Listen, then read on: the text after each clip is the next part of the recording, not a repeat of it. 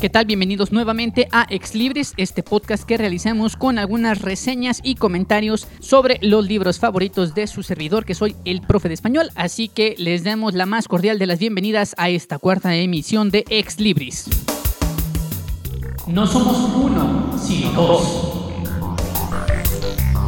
La dualidad entre el bien y el mal ha sido siempre una de las temáticas de mayor relevancia desde la filosofía, la religión e incluso la historia. Sin embargo, la literatura ha jugado también un papel preponderante en la explicación del bien y del mal. ¿Somos buenos o malos por naturaleza? ¿Es la sociedad la que regula estas características? Y más aún, ¿qué sucede cuando brota el lado malo de una persona? En 1886, Robert Louis Stevenson crea una de las obras emblemáticas sobre el tema, como lo es El extraño caso del Dr. Jekyll y Mr. Hyde, una novela corta de apenas 10 capítulos que ha transformado no solo al ámbito literario, sino a diversos elementos de la cultura popular más de 20 adaptaciones llevadas al cine y a la televisión, obras de teatro, canciones e incluso videojuegos han sido creados con base en los personajes de la historia de Stevenson. Esta novela nos presenta indirectamente la historia de tres personajes, por una parte, Gabriel Utterson, un abogado, hasta cierto punto frío y apegado a las costumbres de la época, por lo que muestra algo de recelo ante las acciones de uno de los personajes principales. Nótese aquí el cierto toque de ironía al hablar de varios personajes. Utterson cuestiona en varios momentos, desde una perspectiva más que legal, dada su profesión, una visión moral.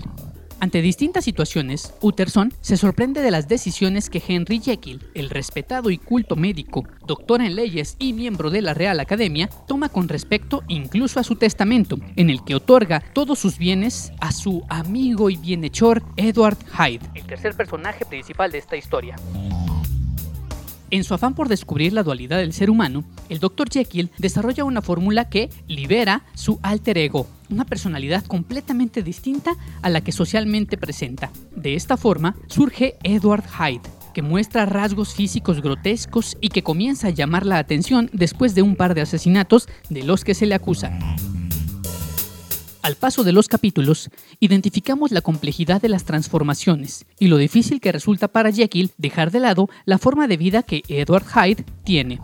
Sin embargo, también Hyde teme a su creador, a la posibilidad de terminar en la horca por los delitos cometidos, y es por ello que, en ocasiones, abandona su lugar para ceder el espacio al médico respetado.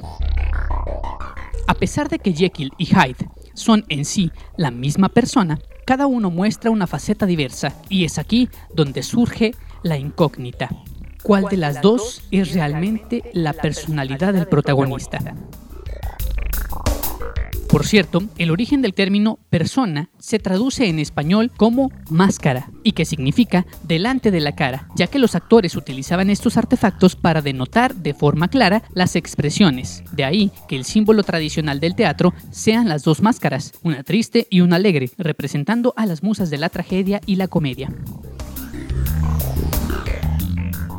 La novela de Robert Louis Stevenson es considerada uno de los clásicos de la literatura universal, tan importante y única que no puede ser encasillada en un género específico. Para muchos, una novela de terror, de misterio, gótica, psicológica e incluso considerada como ciencia ficción.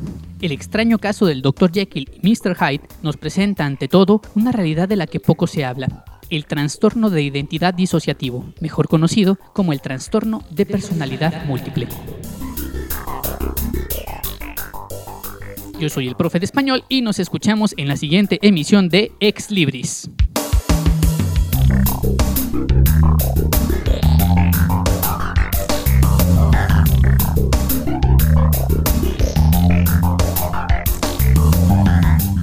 Ex Libris del profe de español.